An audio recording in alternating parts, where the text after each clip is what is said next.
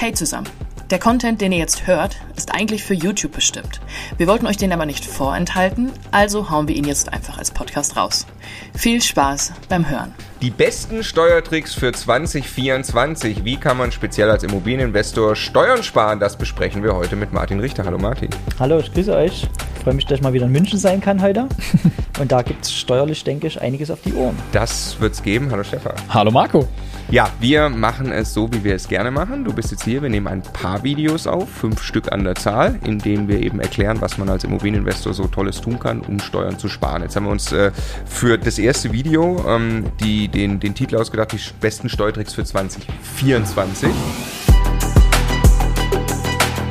Der Immokation Podcast. Lerne Immobilien. Ähm, es gibt, glaube ich, jetzt geht gar nicht so sehr darum, was es alles für Änderungen gibt, werden wir auch drauf eingehen. Aber vor allem gibt es eben Dinge, die haben funktioniert, die funktionieren auch für 2024. Wir haben eine, eine Liste von, äh, ich glaube, fünf, sechs Sachen. Du hast Ja. auch ein paar Beispiele mitgebracht. Mhm. Und wir fangen an mit der sehr beliebten Ehegattenschaukel. Was ist das, Martin? Ja, äh, was braucht dazu? Eine Immobilie und einen Ehegatter. Ne? Äh, Immobilien sind zurzeit leichter zu finden, glaube ich, auf dem Markt. ähm, und ähm, bei der Ehegattenschaukel geht es also darum, innerhalb der Familie Steuerpotenziale zu heben. Ne? Wir müssen ja äh, Mieteinnahmen besteuern, immer noch. Und äh, so eine Miet so ein Mietüberschuss, den ich letzten Endes besteuern muss, der setzt sich zusammen aus Miete minus Abschreibung auf den Gebäudeanteil der Immobilie minus Zinsen. Ne? Das also, kann jeder grob, wenn er mal äh, eine Immobilie akquiriert oder mal bei ImmoScout guckt, wie hoch wird die Miete sein, wie hoch die Abschreibung darauf und wie hoch die Zinsen. Und ähm, da bildet sich entweder ein Verlust oder häufig halt ein Überschuss. Insbesondere bildet sich ein Überschuss bei äh, Immobilien, die man schon sehr lange hat. Weil dann sind die Zinsen schon geringer geworden und vielleicht hat man die Miete erhöht. Die Zinsen sind geringer worden, weil man schon was getilgt hat. Ne? Annuitätisches Darlehen. Irgendwann äh, hat man weniger Restschuld. Der Zinssatz ändert sich nicht, aber die Zinsen an sich, die man zu bezahlen hat, ändern Genau. sich. Ne? Es Ja? wird steuerlich auch Zinsfalle genannt, Ja. weil äh, man zahlt ja immer den gleichen Betrag an die Bank, da haben wir immer die dieselben 5000 Euro pro, pro Monat Bankrate, oder pro Jahr. ja. ja. Äh, und am Anfang besteht die Annuität vielleicht aus 4000 Euro Zinsen, Ja. die steuerlich abziehbar sind Ja. und 1000 Euro Tilgung. Ja. Und im Laufe der Zeit wächst das. Und wenn ich dann am Ende 4000 Euro Tilgung habe und nur noch 1000 Euro Zinsen, habe ich denselben Cashflow-Verlust, also ich gebe dasselbe Ja. Geld aus, kann aber nur noch 1000 Euro statt 4000 Euro von der Steuer absetzen. Ja. Und das ist die, die Zinsfalle, die dann, äh, wo, das ist ein Grund, warum es betriebswirtschaftlich immer sinnvoll sein kann, mehr Zinsen als Tilgung zu zahlen. ja.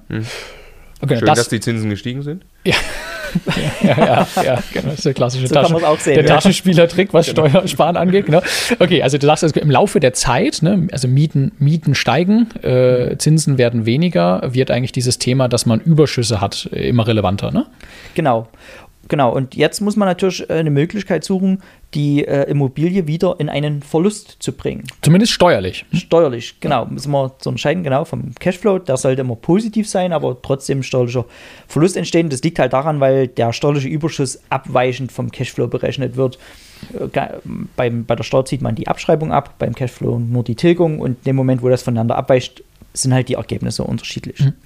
So, und ähm, jetzt habe ich schon so eine Immobilie jetzt schon ähm, zehn Jahre Bestand, sage ich mal, äh, und habe auch die Ehefrau dazu oder den Ehemann und Bestand.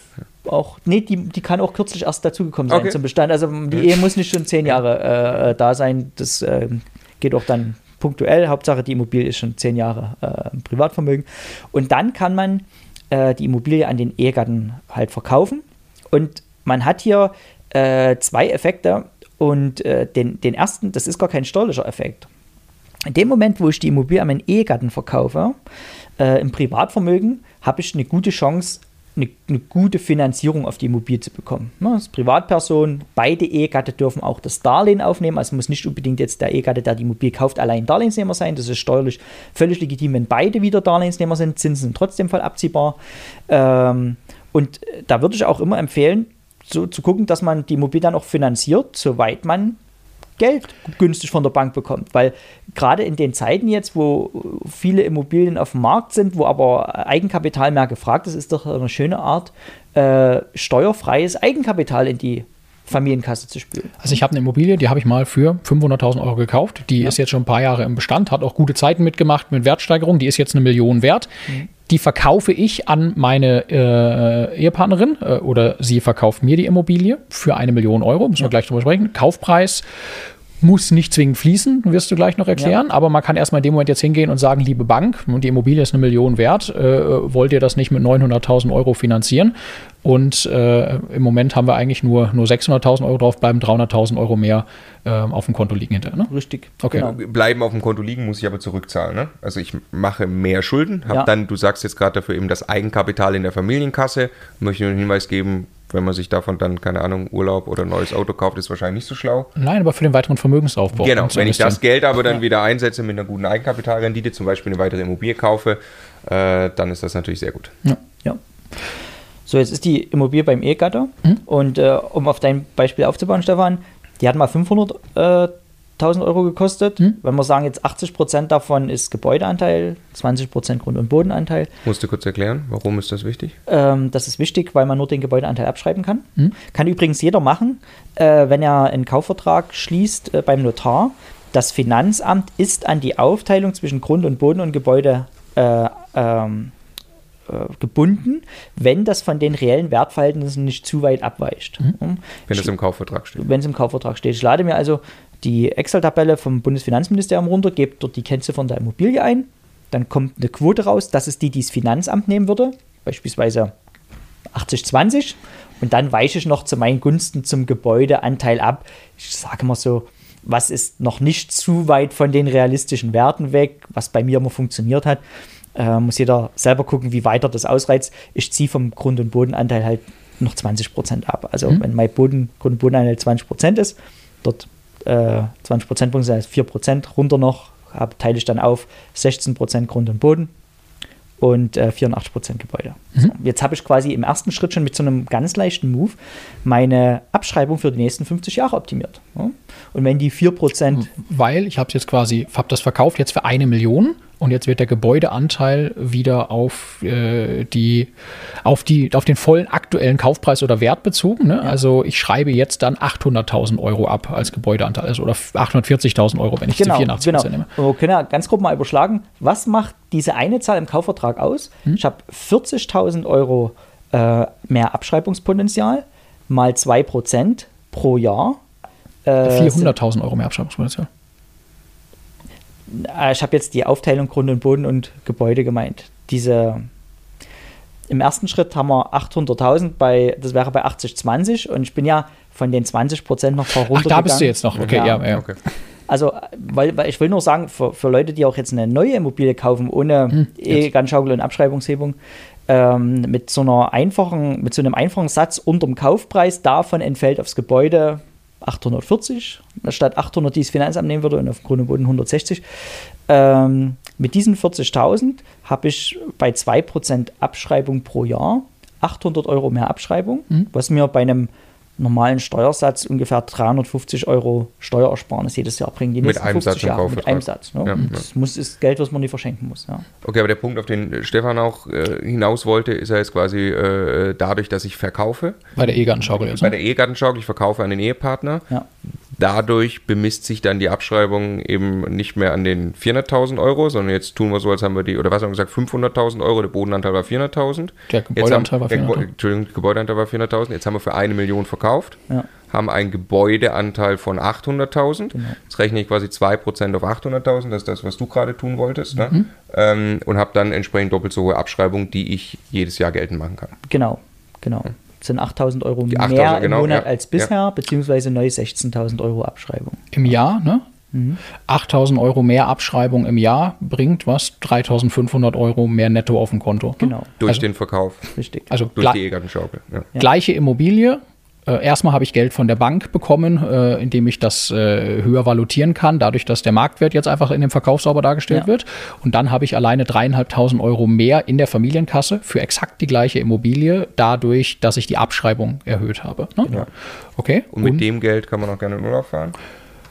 Weil das muss man nicht zurückzahlen. Könnte man, aber meine Empfehlung wäre trotzdem auch Ja. damit Vermögensaufbau zu betreiben. Und jetzt kommt aber noch ein Punkt, nämlich die Frage, die uns dann meistens begegnet bei diesem Konstrukt ist, was ist denn mit dem Kaufpreis? Also was ist mit dem ganzen Geld? Muss das fließen? Ähm, es kommt was von der Bank, aber es gibt ja auch noch was darüber hinausgehendes. Was ist damit? Ja, man äh, kann als Verkäufer den Kaufpreis stehen lassen und ein sogenanntes Verkäuferdarlehen ausreichen. Da steht dann im Notarvertrag, äh, lieber Ehemann, liebe Ehefrau, ne? Äh, der Preis wird dir äh, gestundet und den zahlst du dann in Raten ab. So, das heißt, äh, Kaufvertrag mit Ratenzahlungsvereinbarung ist der Fachbegriff beim Notar. Ne? Und ähm, da kann man auch dieses Darlehen auch verzinsen. Und jetzt wird steuerlich noch besser. Du kannst, ähm, wenn du ein Darlehen fremdüblich ausgestaltest, das ist sehr wichtig, würde ich Vergleichsangebote von der Bank einholen. Ne? Äh, wenn man ein Darlehen fremdüblich ausgestaltet, äh, wird es steuerlich so behandelt wie ein Darlehen unter fremden Dritten. Und bei fremden Dritten ist ja so, die Frau zahlt einen Zins an den Ehemann, ich gehe davon aus, Ehemann hat es verkauft, dann die Frau hat das Verkäuferdarlehen stehen lassen und die Frau zahlt dann halt die Zinsen auf das Verkäuferdarlehen. Und die Zinsen müssen tatsächlich fließen. Ne? Das, die Tilgung ist eine andere Frage, die, die kann man äh, dann auch auf zehn Jahren endfällig ausgestalten. Die Zinsen müssen fließen. Und äh, da ist es so, wenn die Frau jetzt im Rahmen ihrer Vermietungseinkünfte Zinsen zahlt, 10.000 Euro im Jahr, ist das beim vollen Steuersatz, der halt auf Vermietungseinkünfte angewendet wird, also die Steuer, Spitzensteuersatz 42 Prozent, sage ich mal, werden die Zinsen voll gegen diesen Steuersatz gerechnet. Aber bei dem, der die Zinsen bekommt, dann sind es Kapitaleinkünfte und da haben wir nur 25 Prozent Steuersatz. Und somit äh, kann man aus den 100.000, in unserem Beispiel haben, hat ja die Bank 900.000 gegeben, was du gesagt hast, wir lassen 100.000 stehen und sparen. Dann, wenn wir sagen, was ist gerade ein fremdüblicher Zinssatz für ein unbesichertes, endfälliges Darlehen, dass man es schön rechnen kann, würde ich jetzt mal sagen 10 Prozent. Ja. Ähm, es sind ja nur die Bankendarlehen, die mit 3 oder 4 Prozent verzinst werden. Ja, wenn es jetzt, wenn die Bank jetzt keine Sicherheiten bekommt in Form des Grundbucheintrags, nimmt die ja dann auch mehr Zinsen. Also sagen wir mal 100.000 Euro Verkäuferdarlehen, 10% Zinsen drauf, sind 10.000 Euro im Jahr.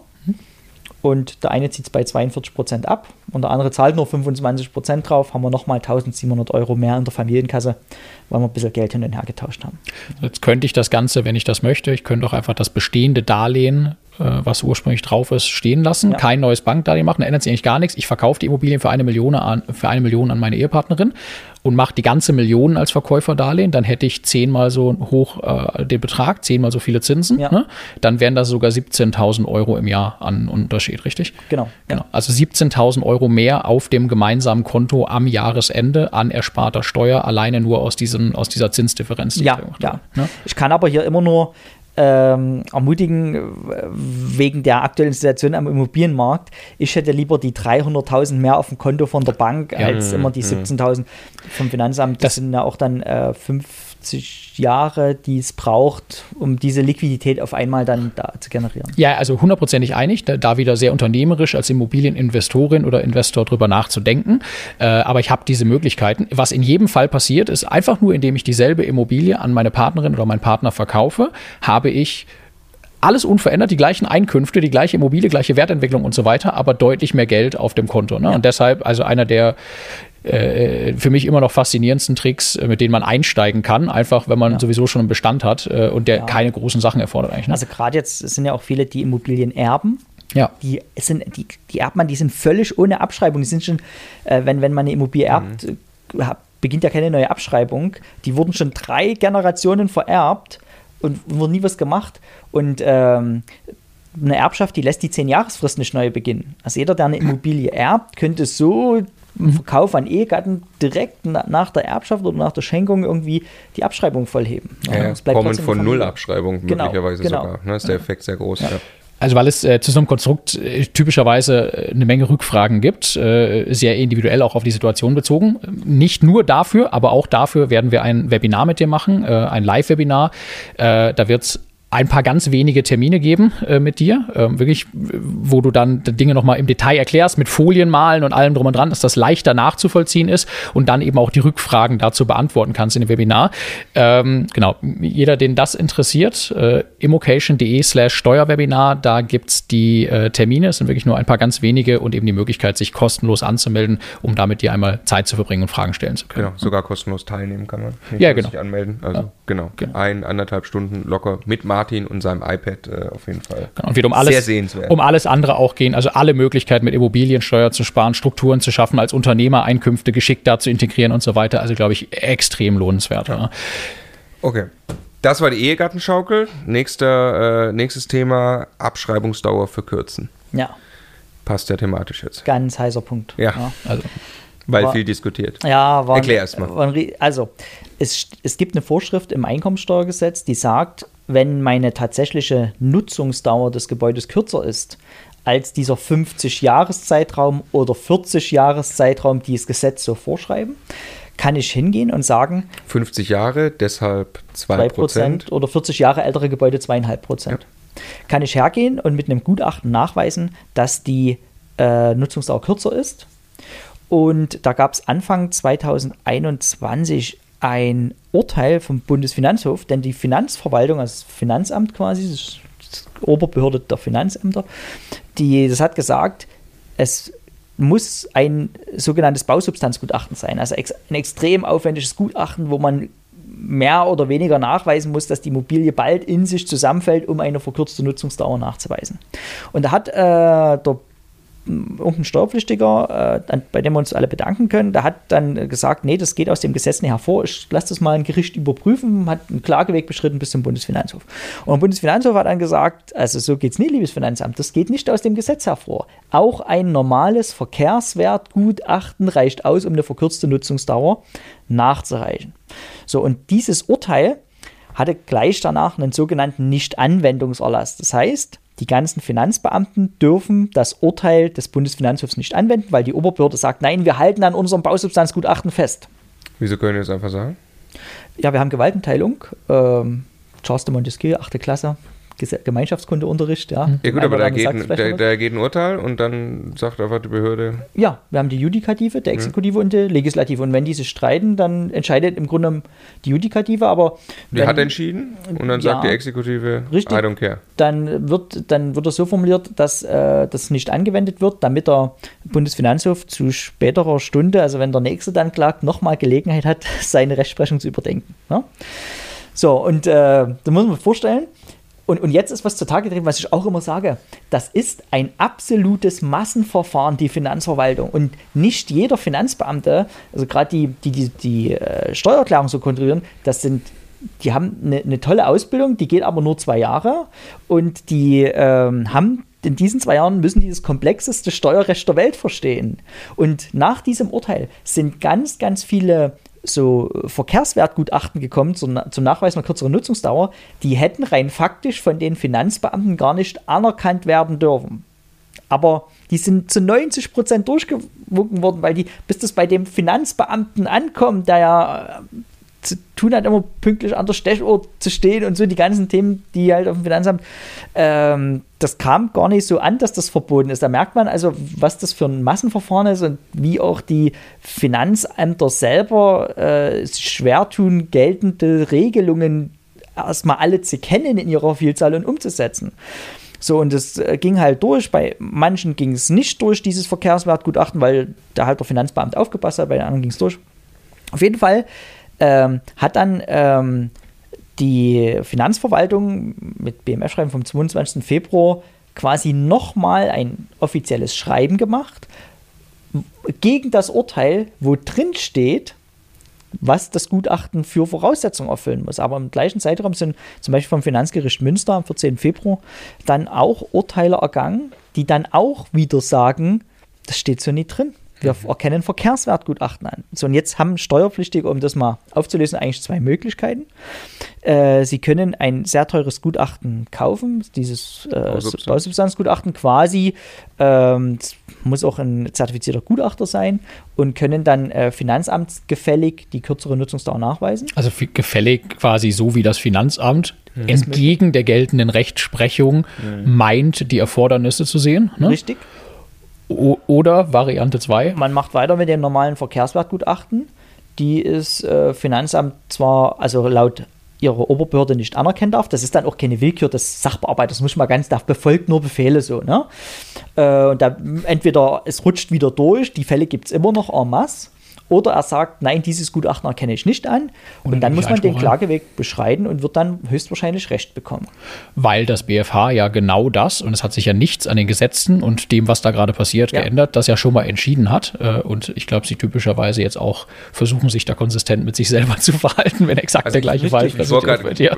Was du gerade ja. sagst, also es geht jetzt nicht darum zu sagen, probier mal was, was eigentlich nicht rechtens ist, vielleicht Nein. geht's durch. Das ist höchstrichterlich bestätigt. Genau, quasi. im Gegenteil. Ne? Ja. Es, äh, äh, also, es, ist äh, rechtens und man sollte es tun und probieren. Genau. Weshalb unsere dringende Empfehlung ist, das auf jeden Fall für den eigenen Bestand zu überprüfen. Jeder, der irgendwo äh, eigene Mehrfamilienhäuser hat, ähm, Immobilien hat, die einen größeren Umfang haben, die wirklich steuerliche Überschüsse abwerfen, insbesondere wenn die im Privatvermögen gehalten werden, wo der Steuersatz hoch ist, die Abschreibung also eine umso größere Wirkung hat, sollte sich das genau angucken, ob das für ihn nicht relevant ist. Ne? Ja, und ich kann äh, da, da, nur immer noch mal appellieren, dieser, dieser Fall zeigt auch eindeutig, dass die Steuergesetze ein Stück weit elastisch sind. Und man sollte sich informieren, wo, also man sollte sich informieren, wie man die Steuergesetze auch zu ich will gar nicht das, das Wort beugen jetzt nehmen, aber man muss sich informieren, an welcher Stelle das Finanzamt mit seiner Meinung auch falsch liegen kann, weil es Gesetze falsch auslegt. Ja. Und, und dort ist das, das hat es ja. überhaupt gar nichts damit zu tun, dass man irgendwie Steuerhinterziehung macht mhm. oder das Recht bricht. Aber diese Sachen sollte man kennen, um äh, für sich seine Position zu verbessern. Ja, genau. Und es kostet tatsächlich als Investor e extrem wenig Zeit. Äh, also ja. unsere Empfehlung nutzungsdauer.com, ne? also passend zu dem Wort, was du gerade selber verwendet hast, die bieten das quasi als fertigen Service an, haben wir selber für Immobilien von uns gemacht gemacht. Da fülle ich ein paar Daten ein und die kümmern sich um die gesamte Abwicklung, dass äh, die Immobilie sauber begutachtet wird und so weiter. Und da kommt ähm, eben bei einer Immobilie, die, äh, die wirklich schon gebraucht ist und die eben wirklich nicht mehr äh, in einem neuwertigen, frisch sanierten Zustand ist, sehr, sehr schnell eine Zahl raus, die eben deutlich niedriger als 40 oder 50 Jahre Restnutzungsdauer ist. Und das hat einen richtig krassen Liquiditätsimpact. Ne? Also nutzungsdauer.com wahrscheinlich einfach einmal ausprobieren. Ich habe das auch von einer Immobilie gemacht, die ich letztes Jahr gekauft habe äh, und bin bei ähm, 26 Jahren. Ja. Und es verdoppelt jetzt die äh, ja. Abschreibung. 13.000 Euro mehr Abschreibung im genau. Jahr. Genau, ja. ich, genau. Ich wollte auch gerade nur noch einmal auftauchen. Äh, Im Sagen 50 Jahre ist die Nutzungsdauer, das sind 2% Abschreibung. Mhm. Wenn ich jetzt äh, ein Gutachten habe, was sage, die Immobilie ist nur noch 25 Jahre nutzbar, ähm, dann habe ich entsprechend quasi 4% Abschreibung. Genau. Ne? Kann sich jeder ausrechnen, dann kann er eben 4% mehr, mehr abziehen in der, äh, bei, bei, bei seinen Mieteinnahmen, was ihm das dann bringt. Ja.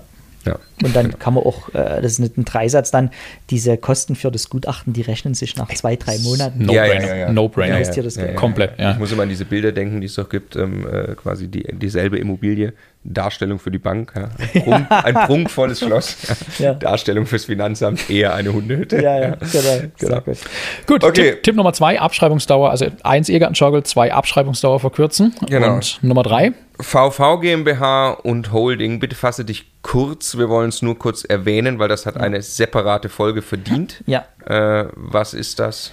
Also wenn dann unsere Überschüsse Miete minus Abschreibung, wo wir ja gerade gelernt haben, wie wir die bearbeiten können, minus Zins, immer noch stark positiv sind, dann müssen wir diesen Überschuss privat mit 42 Prozent besteuern. Und äh, hier sollte man dann ähm, überlegen, gerade wenn man schon im Spitzensteuersatz ist, brauche ich wirklich noch mehr Einkommen in meinem privaten Steuerbescheid? Das wird ja nicht besser hinrauen, dann 42, später nochmal 45 Prozent. Äh, ja, und da muss man drüber nachdenken, in Strukturen zu kaufen, und zwar in Kapitalgesellschaftsstrukturen. Denn die äh, vermögensverwaltende GmbH selbst, die hat nur 15 Prozent Steuersatz weil sie gewisse Steuerbefreiungen in Anspruch nehmen kann oder gewerbesteuerliche Abzugstatbestände sozusagen, äh, unterliegt sie nicht der Gewerbesteuer.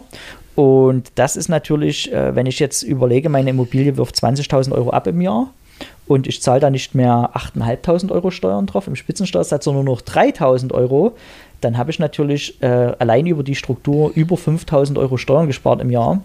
Und das ist äh, direkt wieder das Eigenkapital äh, für eine kleine Eigentumswohnung. Und also so Geld, Geld steckt dann in der Struktur. Ja. Ne? Das muss einem klar sein und warum und welche Implikationen das hat, also wie man, was man dann tun kann, ähm, würde ich sagen, nehmen wir in die separate Folge. Ja. Aber das erstmal VV GmbH Holding noch kurz. Die Holding ist quasi eine Muttergesellschaft für unsere vermögensverwaltende GmbH, für unsere vermögensverwaltende Gesellschaft. Ähm, die hat dann noch andere Vorteile. Zum Beispiel kann man die Gesellschaft, wo die Immobilien dann drin sind, also die Tochtergesellschaft, steuerfrei verkaufen. Ja. Und äh, das nennt sich dann Share Deal. Und ich habe halt dann einen großen Immobilienbestand aufgebaut. Sagen wir so ab vier, fünf Mehrfamilienhäusern kann man schon darüber nachdenken, nicht einzelne Immobilien zu kaufen, wo ich auf den Verkauf dann wieder 15 oder 30 Prozent Steuern bezahle, sondern ich verkaufe den gesamten Bestand auf einen Schlag und liege dann nur bei 1,5 Prozent Steuern. Mhm. Ja, das ist also für die, die äh, groß denken, die Möglichkeit, da schon jetzt eine Struktur aufzubauen, wo der Exit mal in jedem Fall steuerfrei gestaltet werden kann. Genau, gibt auch noch viele andere Gründe für eine Holding. Ja. ja wir haben mal gesagt, Holdings für alle. Das werden wir erklären, würde ich ja. sagen. Dann, glaube ich, schon in der nächsten Folge. Genau. Ähm, ja. Nur noch für, für diese Folge 2024, es ändert sich nichts an der VV GmbH. Es funktioniert, wie es immer funktioniert hat. Ja. Es muss aber weiterhin jeder verstanden haben und für sich reflektieren, wann der richtige Zeitpunkt ist, sich um die Strukturen zu kümmern. Wir haben quasi alle unsere Immobilien in solchen Strukturen drin, aus genau diesen Überlegungen heraus. Und äh, da gehen wir in der nächsten Folge nochmal im Detail drauf ein. Genau, ja. also dritter Punkt war VV und Holding. Jetzt kommt vierter Punkt. Ich habe äh, mal einen Brief bekommen ähm, du hast den auch bekommen. Was stand da? Ich glaube, 17.000 Euro will das Finanzamt mir einfach zurückgeben. Ja. Irgendwie, ich glaube, es waren 17.000 Im Rahmen Euro. einer Steuererklärung, wo wir eigentlich Steuern hätten nachzahlen müssen, haben wir dann 17.000 Euro bekommen. Genau, und zwar rückwirkend. Zwei Jahre rückwirkend irgendwie, mhm. ähm, weil wir was ziemlich Cooles gemacht haben. Was haben wir, glaubst du, gemacht? also alles, was so äh, rückwirkend noch möglich ist. Wahrscheinlich habt ihr nicht im letzten Jahr noch in eine Immobilie investiert, was nicht mhm. geht, sondern äh, ihr habt euch äh, dann im Jahr vorher schon Gedanken gemacht, dass ihr wahrscheinlich demnächst in ein bewegliches betriebliches Wirtschaftsgut, zum Beispiel eine Freiflächen-Photovoltaikanlage, investieren wollt. Ja. ja? Zufällig haben wir genau das gemacht. Genau. So, und da habt ihr die Möglichkeit gehabt, äh, bereits drei Jahre vor der eigentlichen Anschaffung einen äh, sogenannten Investitionsabzugsbetrag zu ziehen, nämlich die Hälfte der künftigen Anschaffungskosten gegen eure Steuern zu rechnen. Mhm. Und das wird äh, demnächst sogar noch äh, attraktiver. Denn äh, es ist so, wenn man, wenn man jetzt sagt, ich investiere jetzt in eine Photovoltaikanlage, man macht das immer mit 400.000 Euro Anlagen, weil dann die Freibeträge maximal ausgereizt werden, die es gibt. Wenn ich also sage, ich investiere bis Ende 2026 in eine Photovoltaikanlage. Mhm. Das, plan, also das plane ich heute, ne? Ja, also es reicht, dass man sich heute informiert mhm. darüber, dass äh, Informationsbroschüren bestellt mhm. und so weiter. Dann äh, kann ich das mit Fug und Recht dem Finanzamt glaubhaft machen. Dann kann ich ähm, bereits von dieser 400.000 Euro Anlage, wo ich jetzt nur die Idee habe, die zu kaufen, in diesem Jahr schon 200.000 Euro, also die Hälfte davon, im Rahmen meiner Steuererklärung ansetzen. Und das, das Ding ist, ich muss nicht mal warten, bis ich meine Steuererklärung abgebe. Hm. Ich habe jetzt schon die Idee. Also trage ich mir einen Verlust auf, dem, auf der Lohnsteuerkarte ein, wie es früher hieß. Das nennt sich Antrag auf Lohnsteuerermäßigung. Schon bei meinem laufenden Gehalt muss der Lohnsachbearbeiter meinen Lohn so berechnen, als hätte ich einen Verlust von 200.000. Also ich kann schon fürs gesamte Jahr 23 meine, meinen Nettolohn optimieren, weil ich die Steuern gar nicht erst zahle. Mhm. Das ist noch quasi, zieht man quasi den, Steuer, den, den Liquiditätsvorteil noch ein Stück vor. Mhm. So, auf jeden Fall äh, kaufe ich dann die Anlage, die wird dann, geht dann spätestens 2026 ans Netz. Die, genau, die kaufe ich. Ein Großteil der Anlage finanziere ich über eine Bank. Ja. Ne? Also idealerweise brauche ich weniger als die gesparten, unmittelbar gesparten Steuern, also die Liquidität, die ich über diese Abschreibung bekomme, als Eigenkapital für diese Anlage. Ja. Ne? so dass ich unterm Strich quasi Geld auf dem Konto habe, das vorher nicht da war und eine PV-Anlage. Ja. Genau. Ja, man muss die Anlage wirklich kaufen ja. und, und, und bauen, ne? sonst, um den Punkt nochmal klar zu machen. Das sonst wird das alles rückabgewickelt im, ja, ja. Jahr da, genau. Also bauen nicht, sondern Anteile kaufen an einer Anlage. Die ja, ja, ja, also nicht selber bauen, klar. Also rein, Kann man aber bauen lassen. Rein steuerlich muss es um selbstständige Gewerbebetriebe, Gewerbebetriebe handeln, äh, aber die Anlagen, die Großflächenanlagen, die werden heute schon so gebaut, dass aller äh, 400.000 Euro ist da halt ein Wechselrichter, Zähler, Wechselrichter ja. und so weiter. So, dann gilt das als eigener Gewerbebetrieb. Und äh, im Jahr der Anschaffung ähm, kann ich von dem Restbetrag, also wir haben jetzt eine 400.000 Euro Anlage akquiriert, 200.000 haben wir schon vorher bekommen. Ähm, das heißt, mein Buchwert im Jahr der Anschaffung beträgt nur noch 200.000. Die, die ich vorgezogen habe, werden abgezogen. Von diesem Buchwert konnte ich bisher äh, nochmal 20 Prozent abziehen. Also ich habe dann nochmal 40.000 Euro Verlust im Jahr der Anschaffung gemacht. Und dieser Betrag soll. Steuerlich Verlust. Steuerlich Verlust. Guter Verlust. Genau, äh, richtig, genau. Wir reden von guten Verlust. Dieser Betrag soll auf 50 Prozent wahrscheinlich nochmal erhöht werden. Im Rahmen des äh, Wirtschaftswachstumschancengesetzes, ne? Ja. Genau. Das heißt also, ich, da kommt die Anlage für 400.000, 200 habe ich steuerlich schon drei Jahre vorbekommen und im Jahr, in dem die ans Netz geht, kriege ich nochmal 100.000 einmaligen Abschreibungsverlust. Ja. Das heißt, ich, ich hole mir einfach äh, einen, einen großen Liquiditätsvorteil ins Hier und Jetzt. Ja. Jetzt, Achtung, hinterher bin ich auch wirklich quasi im Gewerbe der Stromerzeugung. Das heißt, es hängt auch wirklich davon ab, wie viel ist Strom in Zukunft wert. Da darf und muss auch jeder eine eigene Erwartungshaltung haben. Ich kann mir so einen Strompreis über äh, sogenannte PPAs für eine gewisse Zeit sichern. Ich kann mich auf äh, diese staatlichen Zahlungen, EEG und solche Sachen mhm. äh, verlassen. Ich darf auch äh, einfach damit rechnen, was Strom an der Börse wert ist. Also ist ein relativ komplexes Thema, ja. aber ich bin in diesem Gewerbe und muss natürlich auch schauen, dass dieses Gewerbe in sich dann profitabel ist, weil wenn ich da dann dauerhaft irgendwelche Verluste produziere, dann muss ich im Prinzip das Geld, was ich als Liquidität gewonnen habe, äh, quasi als Reserve schon auf den Haufen zur Seite legen. Ne? Also da bitte im Detail drüber nachdenken. Ähm, aber, äh, und auch die Abschreibung ist dann, die steuerlich gegengerechnet werden kann, ist dann entsprechend geringer, weil nur noch die 100.000 über sind in deinem Rechenbeispiel. Aber es ist quasi das einzige Instrument, mit dem man im Hier und Jetzt auch relativ spontan etwas an der akuten Steuerlast tun kann. Ne? Ja. Und äh, das in nicht unerheblichem Maße. Ich kann auch in verschiedenen, das hast du uns mal erklärt, Personengesellschaften, verschiedene Konstellationen, das im, im Zweifel auch zwei, drei, vier, fünf Mal parallel zueinander machen, ja. ne, mit GBR-Konstrukten und solchen Sachen. Ähm, und äh, kann das erstmal tun und muss mich dann halt darum kümmern, damit hinterher eine sinnvolle Anlage zu kaufen, zu betreiben und so weiter. Ne? Das muss nicht mal das Hier und Jetzt sein. Also wenn ich jetzt meine Steuererklärung 2021 erst abgebe ja. äh, und dem Finanzamt glaubhaft nachweisen kann, dass ich in 2021 schon die Idee hatte, ja. kann ich das auch quasi rückwirkend noch machen. Hm. Ja. ja. genau. Und äh, es kommt noch hier ein ganz, ganz großer Hebel bei dem Thema, wenn wir dann am Thema Erbschaftssteuer noch vorbeikommen. Ähm, auch dort äh, kann so ein Investment massiv Steuern ersparen. Ja.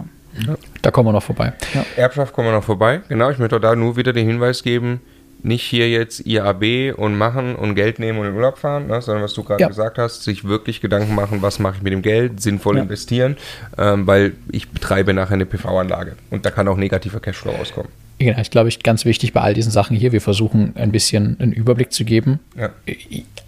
Denkanstöße zu geben, was man möglicherweise alles tun könnte. Und im Detail muss man sich dann sehr viel intensiver damit beschäftigen.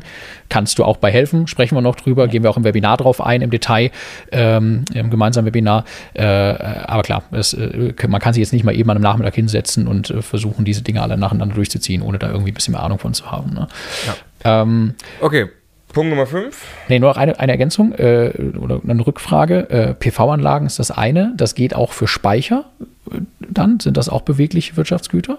Also so Batteriespeichersysteme. Da gibt es jetzt so neue kommende Dinge mit so Containern, wo dann alte Autobatterien drin sind und sowas. Wenn sie zu einer beweglichen Anlage gehören, ja. Ja, also jeder, der sich so wie ich zum Beispiel große Gedanken darüber macht, wie viel ist denn Solarstrom in Zukunft noch wert, weil ja alle Solaranlagen gleichzeitig Strom produzieren. Mhm. Eigentlich ist die Frage doch, wer speichert das in Zukunft und ja. gibt das zur richtigen Zeit wieder ab? Da entstehen gerade ganz viele spannende Geschäftsmodelle, ne? so alte Autobatterien, die nur noch 70 Prozent Reichweite haben, die wollen die Autos alle nicht mehr haben, die kann man aber perfekt bündeln, in Container packen und für sowas verwenden. Ne? Wenn ich das mit einer Solaranlage kombiniere, bin ich nicht mehr diesen Strompreisschwankungen ausgeliefert, sondern kann ein ganz anderes Spiel spielen. Auch das lässt sich mit dem IRB dann zusammen machen. Vielleicht könnte man da im ersten Schritt Geld verdienen, indem man alte Batterien entsorgt. Ja. Und dann im zweiten Schritt. Äh, ja, aber ich auch, ich kann es auch wieder fertig als, als, als Produkt kaufen. Ne? Also ich kann mir in Zukunft quasi an der, kann mich an der Freilandanlage beteiligen, kann mich an so einer äh, Speicherlösung beteiligen. Beides zusammen ergibt etwas, das von diesen Strompreisschwankungen deutlich un, unabhängiger ist. Und für beides kann ich diese IAP-Nummer nutzen, um Steuern zu sparen. Also in, in meinem Kopf entstehen da auch gerade ganz viele coole neue Ideen äh, für uns selber so. Ne? Ja. Okay, das war Nummer vier.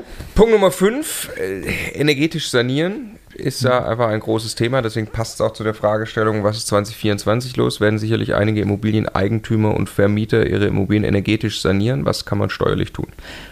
Steuerlich äh, hat das Steuerrecht nie unterschieden, ob das jetzt eine energetische Mhm. Sanierung ist, eine Zwangssanierung, was auch immer.